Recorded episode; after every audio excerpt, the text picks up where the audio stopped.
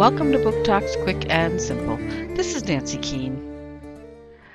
Playing people like pawns in a grand game of chess, the gods of Olympus infinitely test assorted mortals while testing each other, like Hades, Zeus, and Poseidon, true blood brothers.